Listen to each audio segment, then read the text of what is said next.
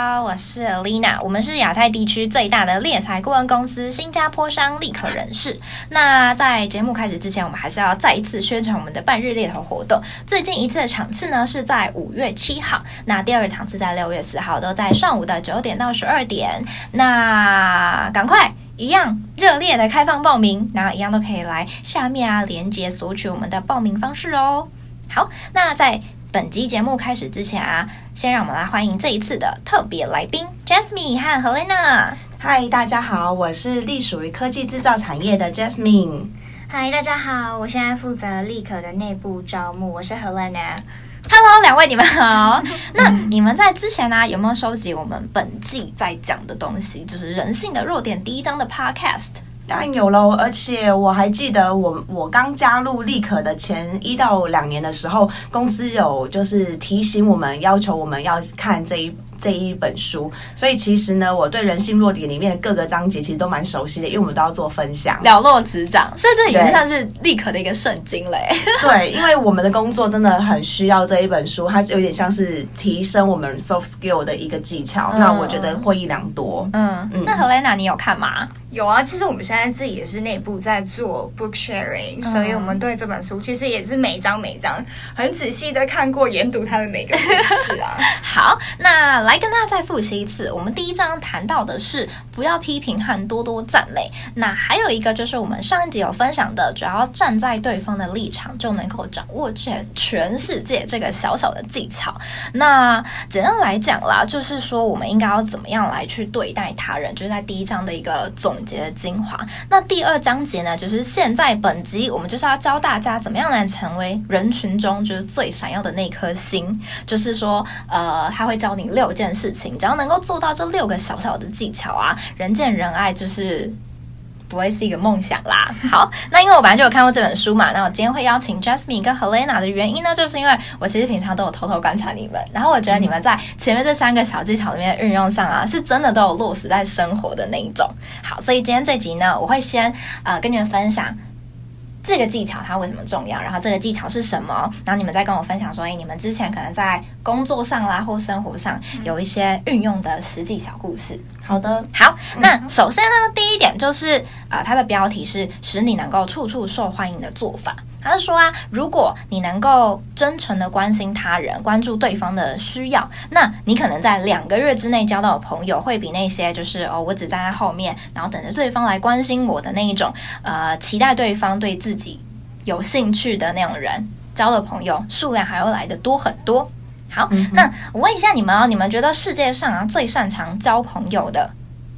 人会是谁？不一定是人啦，就你们觉得最擅长交朋友的。好。我我举个例好了，我觉得我就先讲我自己好了。那我觉得我自己算蛮会交朋友的一个人。那我我讲一个小故事好了，就是我会实际运用在我的客户上。其实我也不是真的运用，而是我本来就是这样的个性的人。嗯。然后我只是刚好就是把客户当做朋友在经营。所以我分享一下，就是有一次我拜访的客户是我大概每年会拜访个一到两次的年度拜访的客户。嗯。然后因为他的。呃，他的年纪跟我蛮相仿的。那有一次呢，好像是两三年前吧，我就过去的时候，我有发现，就是诶，这个这个窗口，就是她原本是个可爱可爱的女生，然后会讲日文，嗯，然后就是一个 HR。那发现她怎么感觉消瘦了不少，然后脸色比较没那么好。那我就说，诶，你你最近过得好吗？就是一个疑问，就是一个关心的疑问句。他就说，哦，我跟我男朋友分手，然后就默默快要落泪。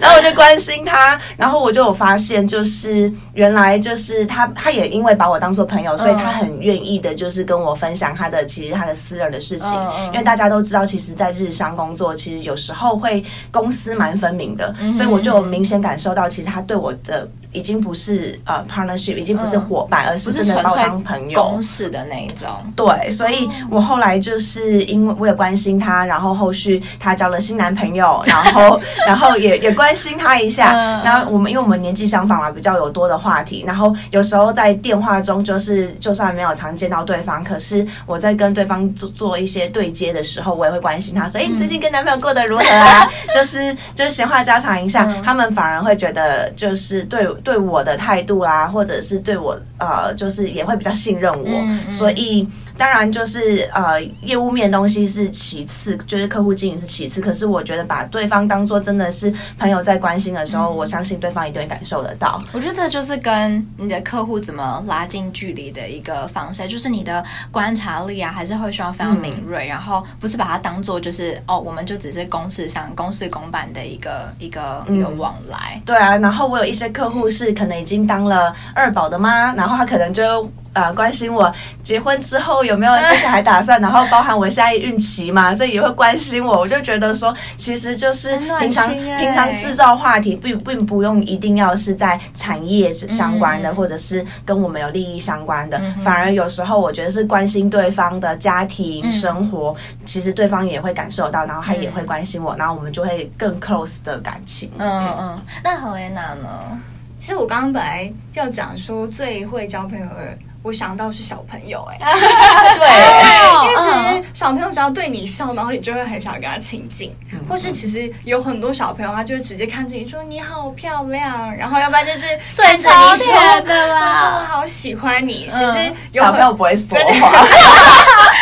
对，真的小朋友不太会说谎，所以他这样讲的时候你就觉得心整个融化，心花怒放了。对啊，所以其实我觉得小朋友是很会交朋友的，因为他其实如果只要不喜欢你，他自己也不会跟你讲话。嗯，小朋友就会说姐姐漂亮吗？漂亮，然后就很开心。小朋友都是非常真诚的，可是我觉得其实我的答案啊，就是跟你的很像，就是我的答案是狗狗，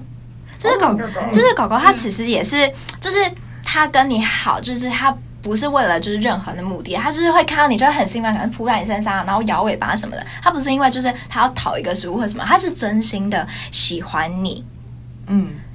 所以，因为没有隐含就是其他的目的，然后狗狗它也不需要就是可能跟心理大师来去学习说我要怎么样才能让我的主人喜欢我，就它不需要。对对对，它就是很真诚，然后就是关注就是它的主人，或是关注就是呃它身边的就是每一个人类来关心他人，它。就是能够因为这样的关系，就获得了就是人类们就是很真诚的，就是对待他。嗯、所以就是世界上啊，就是最会交朋友，我觉得就跟荷兰娜刚刚说一样，可能就是小朋友跟狗狗，就是这两种。好，那就是呃，这位刚刚有没有呃那个 Jasmine 刚刚有跟我们分享，就是到那个就是客户这一块的故事嘛。嗯、那我觉得啊，就是成功能够受到就是别人喜欢他们，就是不是在于就是说呃。嗯他们有多在乎自己？因为我们可能常常在对话里面啦，我们都会就是一直一直提到我我我我我，就是或者是我们在团体照里面，我们第一个看到都是我们自己的照片，就是这个有点像是说太在乎自己，好像有点会忽略了其他人。当然，这就是在生活当中的一个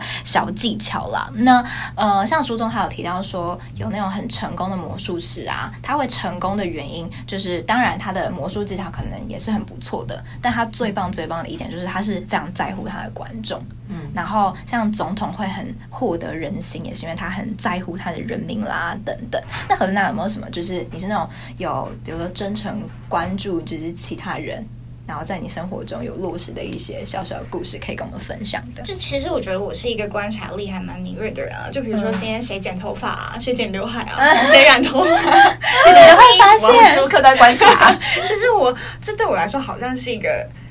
与生俱来的能力吗？嗯、应该就我还蛮容易发现这件事情的，所以其实像女生比较爱漂亮，就可能你们做新的指甲，然后剪头发，其实都是会想要被发现的，被夸赞，被夸奖。所以我觉得，就当你有这个能力，或者说你习惯去观察别人的时候，然后再给予适时的赞美，让、嗯、我觉得这就已经是一个呃。应该是说交朋友的第一步嘛，嗯、或者说你跟朋友拉近距离一个很好的办法，就是说、嗯、天呐，你这个衣服好好看，你哪里买的？就通常女生就会对这种话题很有兴趣嘛，嗯、就是让除了让她开心之外，就是你们还可以创造就是更多话题。话题对，对好，那总结呢，我们书中谈到的第一个小技巧，就是想要获得真正的友谊，就是在帮助他人的同时，要有益自己，然后让别人喜欢你，就是。最重要就是要真诚的关注他人。好，那第二个小技巧呢，是非语言的小技巧，就是对非语言的。那非语言是什么？就是我们的笑容。嗯、好，那在这一章的标题它，就是说要让能够要让人能够留下好印象的捷径呢，就是你的笑容。那我觉得这其实很好理解啦，就是我可以打个比方，就像是我觉得立立刻就是我们公司给人家的第一印象就是跟笑容有很大的关系。就像我记得之前我们有一个资深顾问，他就有分享到说，他们之前有到了一间就是巨型的电商，要去谈彼此的就是一个 partnership 的合作。那因为这间公司它在业界其实是非常非常有名的，所以就除了我们公司之外，就大概还有可能就是五到十时间以上这样子呃业界的 hunter 公司要来跟这间公司来去做合作，所以竞争上其实是非常非常激烈的。那呃要怎么在就是这一些就是业界当中脱颖而出，其实很难。但是最后这位顾问他居然有顺利的把合约带回来，然后其实我那时候就很好奇，就是我们公司其他同事也很好奇说，到底怎么做的？因为这么多间就是公司，我们到底怎么能够就是站上，就是让他们能够顺利看到我们的一个关键？他就有跟我们说，就是当然就是是每位顾问其实都很专业，不管是我们公司或者其他公司，我们都有很精致的妆容，然后我们在业界都有一些实战的很强的一些经验，那包含我们的服装也都是非常合宜的。但是对方的 HR 跟主管就有跟我们说，就是我们跟其他公司最与众不同的地方，就是我们一进门然后坐下跟他谈东西，就给他非常温暖的感觉，就是我们专业之余还有一种，就是我跟你是很靠近的，然后我们的笑容就让他们觉得说，就这一切就是都很温温暖。那 Jasmine 有什么就是一些之前可能跟客户啦，或是你生活上因为你的笑容带来一些正面力量的小故事吗？好，因为我从从小就是服务业出身，嗯，所以呢，我会觉得笑容是我们跟客顾客之间就是第一印象的一个一个一个良好的那个表现。嗯，所以呢，呃，套用在工作上呢，我我不管是对客户还是对求职者，我只要一开门的那一瞬间，我一定会先给对方一个很好的笑容，然后我会看对方的反应。嗯，那如果对方是因为我的笑容融化了，然后就会开始就我我觉得是建立信任感的一个第一阶段。嗯，那因为其实做了已经不知道几年了嘛 的的的顾问，其实多少还是会遇到一些比较难以亲近的求职者，嗯，或者是比较防备心比较重的求职者。嗯，那我有发现，就是我在第第一阶段，我就是用笑容去迎接对方的时候，那我在后面的要跟对方就是谈比较属于私人的话题，或者是他个人的一个未来的期待的时候呢，我觉得坦白讲，对方会比较卸下心防，嗯，因为其实我第一，我我我初期我就已经让对方感受到我很温暖，然后我的笑容是真诚的，嗯，然后我是真心为他。做一个着想，然后我想要帮他推荐，真的是属于适合他的工作。嗯，所以呢，这个是从我一开始初期来公司面试的时候呢，我给我给我的主管的第一印象就是我是一个充满笑容的女、嗯、小女生。然后到现在，我不管是运用在客户，运用在求职者，不管是初阶的求职者或者是资深求职者，我觉得其实真的都都都有还蛮好的一个回馈，嗯、就是。第一阶段就是你你充满笑容的时候，对方真的会融化。嗯。那我也感受到，就是我自己在找我自己的客户，因为我们也会挑客户嘛，或者是我在找求职者的时候，我也期待对方是这样子的人选，我就会感受到他在工作上应该会是属于比较好亲近的，因为毕竟每一份工作还是会呃接触到不同的层级的同事，不同层级的主管。那其实你你。你的个性比较属于比较有笑容一点的，然后在工作上其实也会比较比较跟大家比较团队合作一点。嗯，嗯我觉得团队合作这点还蛮重要的，嗯、就是我觉得呃这个也是立刻他。在工作上面一直有教育我们说团队合作的重要性，嗯、就是嗯，当你自己可能是一个比较冷漠的人的时候，嗯、你可能做事情就会比较习惯说哦，那我就全部都自己来。对。但我觉得我们公司并不是说就是自己来自己成功那种，还是希望大家能够一起成功。而且我认为一个充满笑容的人呢，会也是充满希望的。对，也会比较正能量一点。对，嗯嗯。那 Helena 呢？我自己的话，我觉得我也跟 Jasmine 蛮像的，微笑的力量。对啊，因为其实大家对我的印象就也都是笑脸迎人。对，真的，我平常在公司看 Helena，她都是笑笑的那一种。哦，OK，很喜欢哎，谢谢你的喜欢。对啊，因为我想说，在这边顺便分享一个面试技巧。Oh. 对啊，因为我觉得其实笑容真的蛮重要。因为虽然我知道大家在面试的时候，嗯、你可能都是处在一个很紧张，嗯、然后很严肃的状态。可是当你用一个很严肃的脸告诉我说我是一个很活泼的人，我都用笑容来化解我的尴尬。其实我一开始来面试的时候，我真的超紧张。可是我发现用笑可以化解我所有的尴尬。真的，所以 对，告诉大家一个非常重要的面试技巧。你可以用笑容来化解你的紧张跟尴尬。那这件事情要怎么做到呢？可能如果你不是一个很习惯用多多练习，对，要怎么多，就是对着镜子。然后 练习大笑，大概每天化完妆，我都会在镜子中笑一下，然后我老公看到都会傻眼，因为我想知道我笑完之后的我的妆容如何。你是觉得自己很美的那种？不是不是不是，我要看我有没有对称，然后我想知道笑我笑的时候我的妆容如何。那他知道吗？我觉得他可能纯粹是觉得出奇傻眼，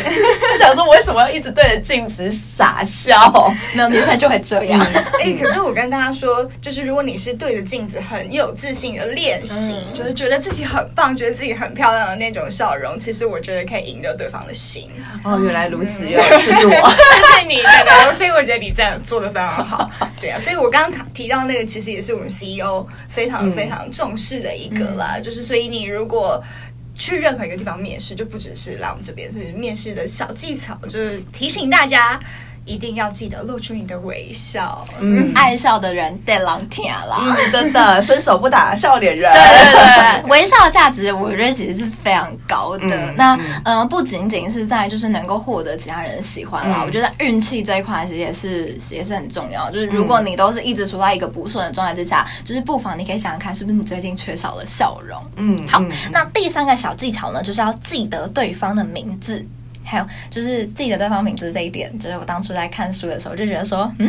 什么意思？为什么记得对方名字可以就是获得他人的喜欢，或者说这个力量真的有这么的大吗？嗯、但我后来就是整个章节看完之后，我就想到，其实我的 mentor 就是就是我主管啦，他之前他就是一个非常非常会记客户名字的人，所以之前只要有跟他合作过或接触过的人，就是他客户的名字或之前客户曾经跟他说的话，就是他全部都记得。好。你可以看上就是上上集或者上上上集天蝎座的时候，嗯、我们天蝎座的顾问他们都是那种呃非常记得就是他们客户说过话的人，所以这样子的话呢，客户就会觉得哦，你真的有把我放在心上，就会很爱他。嗯、那我觉得就是名字的力量，就是其中一个就在我 mentor 身上就得到了一个就是体现。嗯。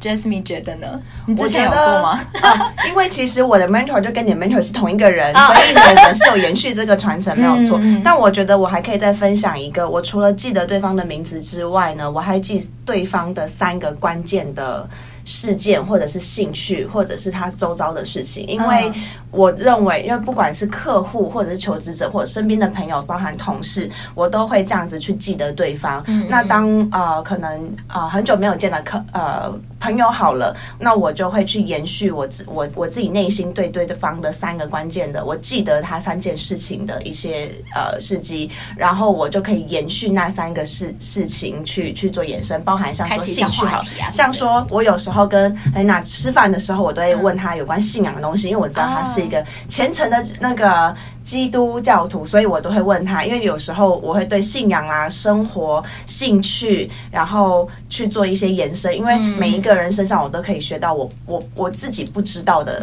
知识，嗯、所以呢，就是我通常呢，除了记得对方的名字之外呢，我还记得对方的家庭、兴趣这一块，信仰、生活，嗯、然后我我自己认为这个是蛮蛮好的运用，因为除了名字之外，因为有时候名字只是诶叫得出来，其实真的很亲切，嗯、可是如果你可以去延续你在 long long 而他 long long time ago 的 一些东西，对，然后去做延伸，包含我还记得我最近呃 case close 一个我的客户的一个求职者，他其实是我五年前的求职者，然后他是一个男生，那时候的一个大宝，他就是他是生一个宝宝，结果呢五年后呢，我问他的时候，就是对，然后所以我在我在跟他聊天的时候，我就会跟他聊到说他的他的小朋友啊，跟他的家人啊，然后以及就是呃他在求职中会不会因为这样子，所以他的经济的负担压力那个会更重。所以其实我觉得当当可以去延伸几年前的话题的时候，他一定会知道原来你都有记得。嗯嗯，我觉得这个部分还蛮重要，除了名字之外，也可以去记得对方，你你跟对方之前的一些重点。嗯嗯，其实大家就是想要被记住。对，其实这个真的蛮拉近关系，所以原本他也坦白讲，他是一个比较比较木讷、比较防备心比较重的男性。那其实到到到后到中后期，其实我们就是一个很像朋友关系，我会我会设身处地的为他着想，就是这家公司这个工作机会跟这个待遇是不是真的符合他现在整个一家之主的状态？嗯嗯，我觉得这个真的蛮重要的。我觉得这其实会跟、嗯、呃，就像我前天我有看到一个公关信，他是。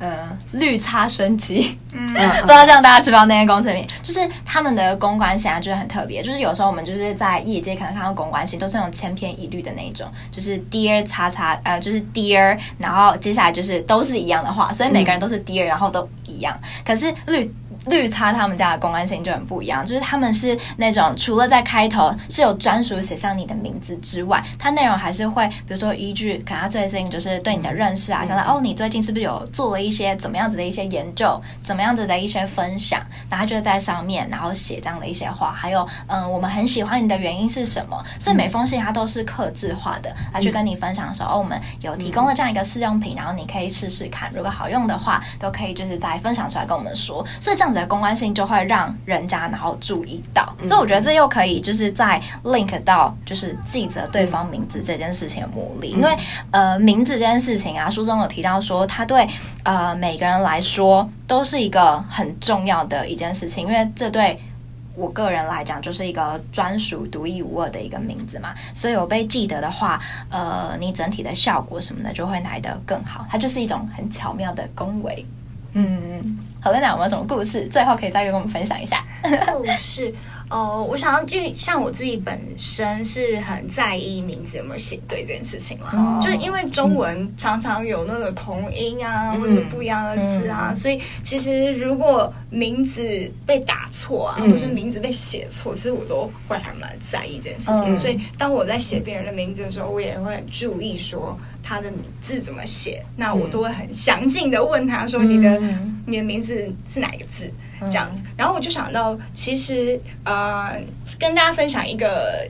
算是算是冷知识嘛，就 是日本人呢，他们对于名字是有一些特别的，应该是说，就比如说他们即使是在朋友之间，或是他们在情人之间呢，因为他们不是都会有什么枪，就是那种小名，嗯，或是说你就会帮他取一个什么绰号之类的。但后来研究显示呢，就当你是叫日本人他们真正的名字，比如说呃，他叫做。什么山下智久？有没有？已经公布你的名字了？没有了。比如说，呃，他的绰号不就是 Yamabi 嘛？嗯，这样。可是，如果是他们在情人或是朋友之间，你叫他智久的时候，这种是让他们会有心动的感觉，跟让他们会觉得自己很重要。哦，那是一个就是小小的冷知识啊。就其实，如果你跟你有认识日本朋友，然后。这有点像是你跟他很亲近的一个象征之一，嗯、就是你可以直加直接叫他们的名。字。哦、嗯，哎，很棒哎，很酷吧？我觉得很棒。原来日本人还有这样的一个冷知识哎。如果照我一样的日本朋友，希望、嗯、我跟他也有这样子很 close 的关系。对，嗯，好，那最后再跟大家分享一下，我觉得名字的力量它是很大的，它甚至还可以被用到奖赏上面。所以有时候我们不是会看到就是什么某某先生纪念大楼吗？它其实就是一个这样子的一个。就是意义或这样的故事。那名字它能够使人跟人之间有所区别啦。当我们能够记住一个人，然后传递给他讯息或者是要求的时候，这个时候我们传递给他的东西就会变得很重要。然后大多时候我们也能够获得神奇的回报，比如说我们是真的能够跟这人的关系跟心的距离能够靠得更近。好，那今天跟大家分享了三个技巧，分享就会到这边告一段落。那下一周呢，我们也会再跟大家分享剩下的三个技巧。那也会邀请就是特别来宾来参与到我们 podcast 里面。今天也非常谢谢 Jasmine 和 Helena 跟我们分享这么多。那我们就下次再见喽，拜拜。拜拜。